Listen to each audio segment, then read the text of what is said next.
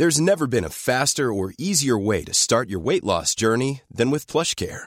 PlushCare accepts most insurance plans and gives you online access to board-certified physicians who can prescribe FDA-approved weight loss medications like Wigovi and Zepbound for those who qualify. Take charge of your health and speak with a board-certified physician about a weight loss plan that's right for you.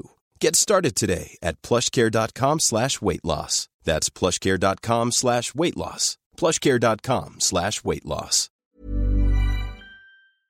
8h16, Laurence Ferrari, vous recevez Olivier Dussopt. Bonjour Monsieur le Ministre, bienvenue dans la matinale de CNews. Jour de mobilisation aujourd'hui, c'est le cinquième rendez-vous des Français pour protester contre le texte que vous portez sur les retraites.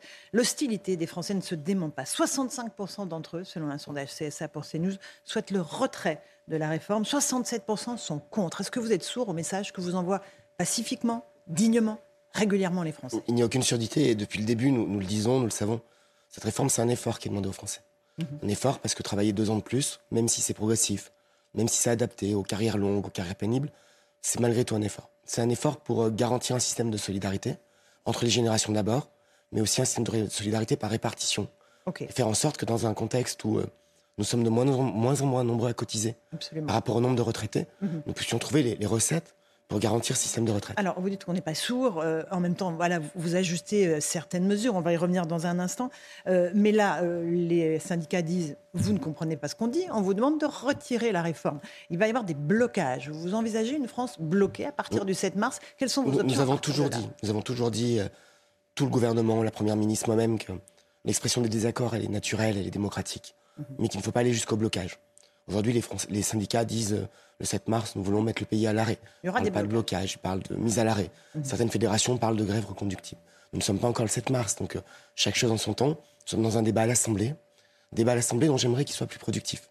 Oui. Il y a plus de 10 000 amendements qui sont encore déposés, Mhm. des amendements d'obstruction, où on peut passer des heures et des heures pour savoir s'il faudra enlever une virgule à un endroit ou en rajouter une à, à un autre sans qu'il y ait de lien avec la réforme des retraites. Et moi, je pense par exemple aux Français qui euh, peuvent être opposés, qui peuvent être d'accord, qui peuvent être interrogatifs. Et s'ils assistent au, au débat à l'Assemblée, ils ont euh, des députés d'opposition qui parlent de tout sauf des retraites. Absolument. Mais euh, effectivement, euh, vous avez été particulièrement mal- malmené euh, dans ces débats à l'Assemblée. On vous a traité d'assassin, que vous n'avez pas digéré, évidemment. Vous en avez perdu votre voix. Pas tout à fait ça qui m'a fait perdre la voix, c'est plutôt non, mais bon, un mauvais ça, coup de froid. ça- ça a peut-être Mais- contribué. On, on a appris aussi que votre protection au quotidien était renforcée. Vous avez peur pour votre sécurité? La, la question pour moi ne se pose pas comme ça. Et tout ce qui relève de ma sécurité relève de mes officiers de, mes officiers de sécurité en lien avec le service euh, Mhm. du ministère de l'Intérieur et je n'ai pas de commentaire à faire. Mais vous Je ne suis confirmez mobilisé pas que pour- votre sécurité a été Je suis mobilisé pour cette réforme. Mhm. La seule chose qui compte pour moi, c'est que cette réforme puisse aller au bout. Nous, nous la portons, nous la défendons dans l'hémicycle. Et je le répète, nous avons encore 48 heures de débat. 48 heures pendant lesquelles nous pouvons... euh, 48 heures. Non, 48 heures, ça n'est pas ridicule.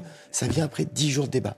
Les, les oppositions qui aujourd'hui vont nous dire qu'il ne reste pas assez de temps sont les mêmes qui, depuis 10 jours, nous parlent de tout sauf des retraites. De tout. Alors, hier, nous avons eu 4 heures sur euh, les développements à propos de la CSG et de l'ISF. Ce n'est pas le sujet. Les, les Français, je pense, souhaiteraient qu'on parle des retraites. Mhm. Ce n'est pas ce que fait l'opposition.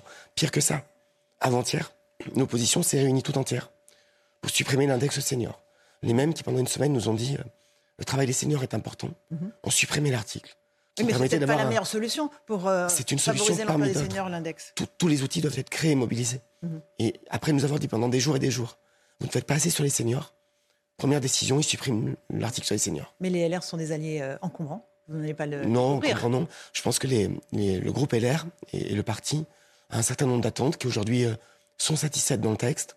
Pas et euh, ils se sont exprimés, je crois, il y a deux jours, d'après un bureau national, pour dire qu'ils soutenaient la réforme. Bon, on verra ça dans un instant. Encore un mot, un député modem, donc de votre majorité, a comparé votre sort à celui de Samuel Paty.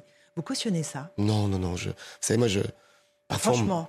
Parfois, on me reproche d'être un peu terne, un peu triste et un peu techno. Mhm. Ça a le mérite d'éviter tout écart de langage. Et c'est très bien comme ça. D'accord, donc vous cautionnez pas ce type de Je, je comparaison. ne, Et je ne cautionne jamais aucun écart de langage. Jamais. Euh, Emmanuel, que vous, vous, vous la- l'appliquez à vous-même, j'imagine. Mais j'essaye en tout cas. Vous savez, faut toujours faire attention quand on dit qu'on n'a pas d'écart de langage, parce qu'il suffit d'un moment d'énervement. D'accord. Mais je fais partie de ceux qui considèrent qu'en politique, on peut s'opposer. J'adore l'argumentation, j'adore le débat. Mais je considère que, oralement, physiquement encore plus, la, la violence n'a jamais de place dans le débat. dans l'esprit républicain de la cinquième. Emmanuel Macron était très agacé hier en Conseil des ministres. Il dit les oppositions n'ont plus de boussole, elles sont totalement perdues. Visiblement, il n'y a pas qu'elle. Non, nous savons où allons. Déjà, c'est un premier point. Et c'est vrai que c'est un peu particulier. Nous avons une partie, je dis bien une partie, euh, du groupe LR, qui, après avoir fait campagne pendant toute la présidentielle pour euh, la retraite à 65 ans sans condition, nous explique que 64 ans c'est trop et que les mesures d'accompagnement ne vont pas assez loin. Et puis nous avons une partie euh, de l'opposition, je pense notamment euh, aux députés socialistes, qui en 2013, j'en étais, ont voté l'allongement de la durée de cotisation. Oui, mais euh, moi je me souviens que j'ai voté l'allongement de la durée de cotisation de 42 à, 80, à 43 ans et qui aujourd'hui font mine de découvrir qu'on passe à 43 ans. C'est un peu particulier comme moment. C'est peut-être le, le mérite de ce débat de remettre l'église au milieu du village. Vous confirmez qu'Emmanuel Macron est agacé. Pourquoi ne prend-il pas la parole?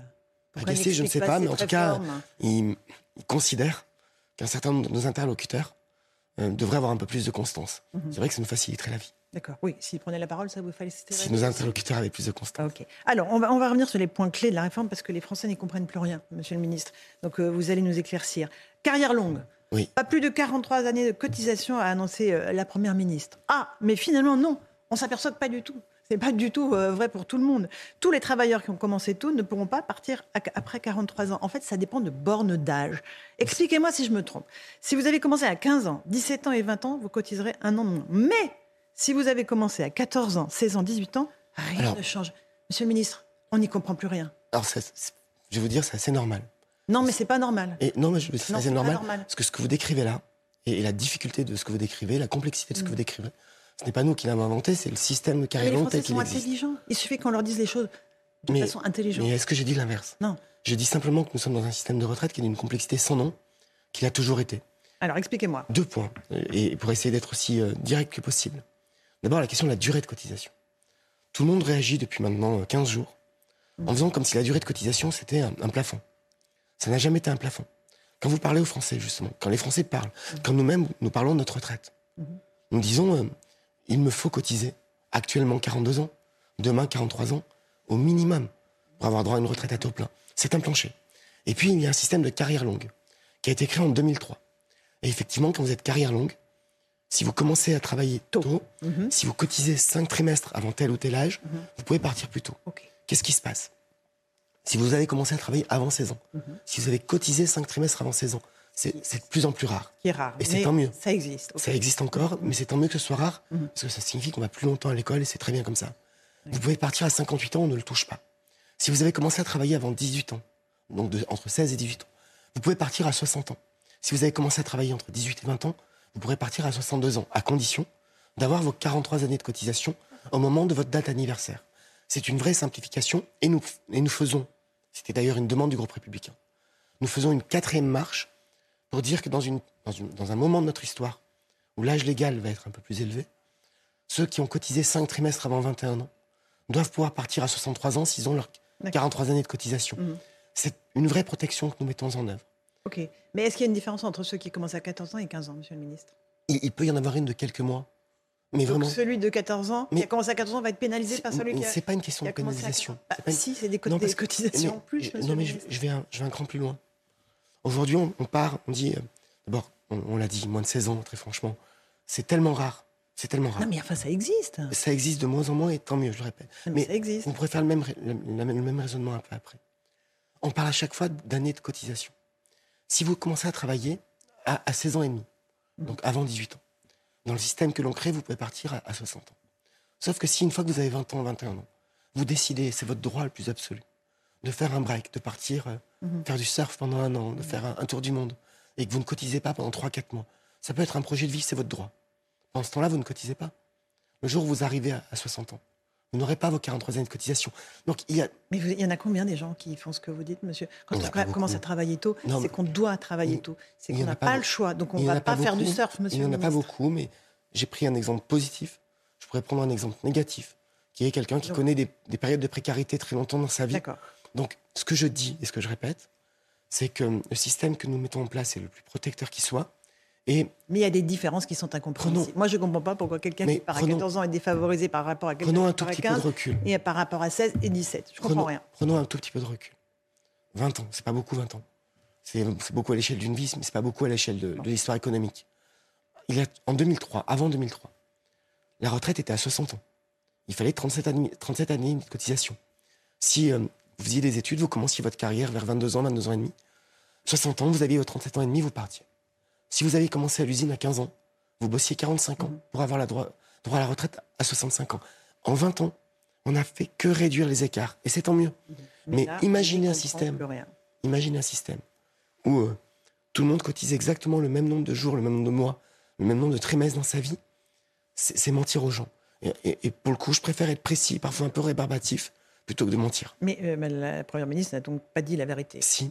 Ah, elle a- 43 années de cotisation. elle a dit- Pour les carrières longues, c'est faux. si- Il y en a qui vont faire Non, 44 ans. Je viens de vous expliquer l'inverse. Mais oui, mais je viens de vous dire que Elle a voilà, dit, elle a dit, nous avons un système de carrière longue avec trois bornes d'âge, nous en créons une Et vous quatrième. en rajoutez une quatrième. Ceux qui ont leurs 43 années, au moment où ils atteignent l'âge de leur borne d'âge, peuvent partir.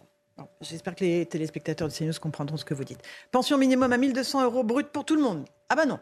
Carrière complète. Ah bah oui. Mais ça, il fallait le, Le- dire. Le Et temps plein et pas temps partiel. le président- alors, Ah. Deux choses. Oui. C'est bien parce qu'on moi, on Ah ouais, on y les- va, on y va, on y tous les sujets qui fâchent. Sur CNews. Le président de la République a fait campagne.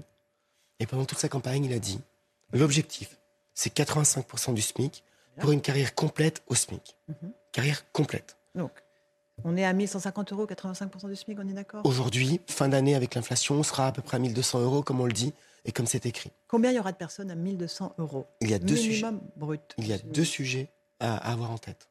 Parmi les nouveaux retraités. Sur les nouveaux retraités, on a 800 000 retraités par an. On en a 200 000 qui, grâce à cette réforme, auront une meilleure retraite. Certains auront une retraite meilleure de quelques dizaines d'euros, Certains pas 100 euros pour tout le de, de 100 euros. Et en 2030, parce que tout ça se met en place toujours avec un peu de temps, nous aurons 40 000 personnes de plus qui franchiront le cap des 1200 euros bruts par an. Ça peut paraître peu, mais 40 000 personnes qui franchissent le cap, quand on sait qu'on a 800 000 départs à la retraite, et qu'aujourd'hui, on a 200 000 personnes au total qui vont voir leur retraite progresser, c'est plutôt pas mal. Et puis, il y a les retraités actuels, parce que vous savez qu'on va appliquer cette réforme aux retraités actuels. Aujourd'hui, on a 17 millions de retraités. On a 1 800 000 retraités Mhm. qui vont avoir une, une augmentation de leur pension au mois de septembre grâce à cette réforme. Sur ce million 800 000, on en a la moitié, 900 000, qui auront une augmentation entre 70 et 100 euros par mois. 125 000 pile 100. Et puis, 850 000, un peu plus, entre 70 et 99 euros. Donc, combien Alors- 200 euros brut, monsieur le ministre 225 000 de plus. 225 000. Qui vont plus franchir ce cap. 5 millions de retraités qui sont en dessous Oui, de. mais vous savez SMIC, pourquoi hein, Sur 5 millions. Non. Alors, le les, ratio. les 5 millions de retraités, Mhm. c'est pire que le SMIC. C'est 5 millions de retraités qui sont en dessous de 1000 euros. On est très loin du SMIC, en dessous de 1000 euros. Mais dans tous ces retraités qui sont en dessous de 1000 euros, qui sont en dessous de 1200 euros, dans l'immense majorité des cas, et ça n'est pas un plaisir de le dire, c'est le constat d'une vie de difficulté. Ce sont des difficultés, ce sont des retraités qui ont eu des carrières incomplètes, avec parfois très peu d'années de cotisation. Par contre, Et ils ont cru qu'ils auraient 1200 Mais euros. tout le monde, Et parce que, vous savez, parce que vos collègues l'ont dit, parce qu'Olivier Véran l'a dit. vous savez, on a fait Et c'est pour ça que les Français sont Le- vraiment déçus. Le président de la République a fait campagne en disant pour une carrière complète. Et une carrière complète à temps plein. J'apporte une précision. Lorsque vous avez fait toute votre vie, au SMIC, toute votre vie à mi-temps, au SMIC à mi-temps, vous n'aurez pas 1200 euros. Je l'ai dit à une dame qui m'interrogeait sur un plateau, qui avait travaillé toute sa vie à mi-temps comme euh, hôtesse de caisse, 700 euros par mois. Elle a très bien compris pourquoi il n'y aurait pas 1200 euros. Par contre, le fait d'avoir été à temps partiel n'empêche pas d'avoir la revalorisation de 70 à 100 euros, parce que c'est un mécanisme très technique autour du minimum contributif, mais les temps partiels bénéficieront aussi de la revalorisation sans nécessairement aller jusqu'à 1200 Vous euros. n'avez pas laissé croire aux Français que tout le monde aurait Mais, mais 1200 le- euros. Certains vous savez, l'ont fait. moi, je- Vous ne l'avez pas fait. Je vous l'accorde. et le président de la République a fait campagne en disant que c'était pour une carrière complète. Combien va coûter, euh, combien vont coûter les petits arrangements que vous êtes en train de faire? Est-ce qu'on n'est pas finalement sur une réforme pour rien, qui ne va Non. rien rapporter et qu'en 2030 nous Non. aurons un régime déficitaire? Non, le- Et la deuxième question, c'est est-ce qu'au fond, la réforme, elle n'était pas calibrée pour 65 ans de départ euh, légal et pas 64 Et en diminuant cet âge, vous avez déséquilibré l'ensemble de la réforme. On, on peut faire une comparaison si vous le souhaitez, mais entre 65 ans en 2031 et 64 ans en 2030 avec une accélération de la réforme de Marisol Touraine, Ça déséquilibre pas l'équilibre Non, parce qu'en termes de recettes pour le système, on est sur euh, à peu près 18 milliards d'euros par an en 2030. Les, les mesures que nous avons prévues sont des mesures qui sont financées. Sur les recettes de cette réforme, les 18 milliards par an, deux tiers vont permettre d'éponger le déficit et un tiers de payer les mesures sociales. Les nouvelles mesures, notamment sur les carrières longues, Oui, vont coûter entre 600 et 700 millions d'euros d'ici 2030 et avec une montée en puissance très progressive. Et donc nous ferons en sorte que tout ça soit équilibré. Il est hors de question de faire une réforme qui ne revienne pas à l'équilibre, c'est la priorité. Si vous rajoutez le déficit euh, prévisible, il ne reste plus rien en fait sur les 18 milliards d'euros que vous comptez mais l'objectif, c'est l'équilibre. économiser. L'objectif, c'est l'équilibre. Oui, mais il n'y aura pas d'équilibre en 2030. Ah si, je vous assure qu'il y a l'équilibre en 2030. Les tableaux de, de, la réforme, les tableaux financiers qui accompagnent la réforme le montrent. Et je l'ai dit et, répété pendant toute cette réforme, et je, je continuerai à le faire. Deux objectifs. Équilibrer le système, parce que si on ne l'équilibre pas, il va dans le mur. Deuxième objectif, l'améliorer. Parce que si on se contente de l'équilibrer sans l'améliorer, ça n'est pas très juste. Et donc, ces deux objectifs seront tenus. Et les, et les, mesures que nous avons annoncées encore récemment sont intégrées dans ce chiffrage. Euh, Marine Le Pen a déposé une motion de censure. Euh, vous saluez euh, cette, ce coup de maître politique, on va dire. Et je n'ai pas à saluer quoi que ce soit. Mm -hmm. un, un Mais elle prend la NUPS de. C'est un choix du Front National. Mm -hmm. Et le Front National Rassemblement souhaite. National. Rassemblement National, j'ai quelques vieilles habitudes. Mm -hmm. le, le, Rassemblement National souhaite déposer une motion de censure. C'est un droit constitutionnel. Je n'ai pas à le commenter. Je n'ai pas à le juger. Euh, je pense que cette motion devra être, sera rejetée par l'Assemblée nationale, à moins que l'ensemble de la gauche souhaite mélanger ses voix avec celle du Front National. Mais ça appartient au Parlement. C'est une prérogative des groupes politiques dès lors qu'ils ont plus de 58 députés. Il faut 58 députés pour euh, signer une motion de censure. On en prend acte. Vous n'avez pas le sentiment d'avoir volé le débat au Parlement?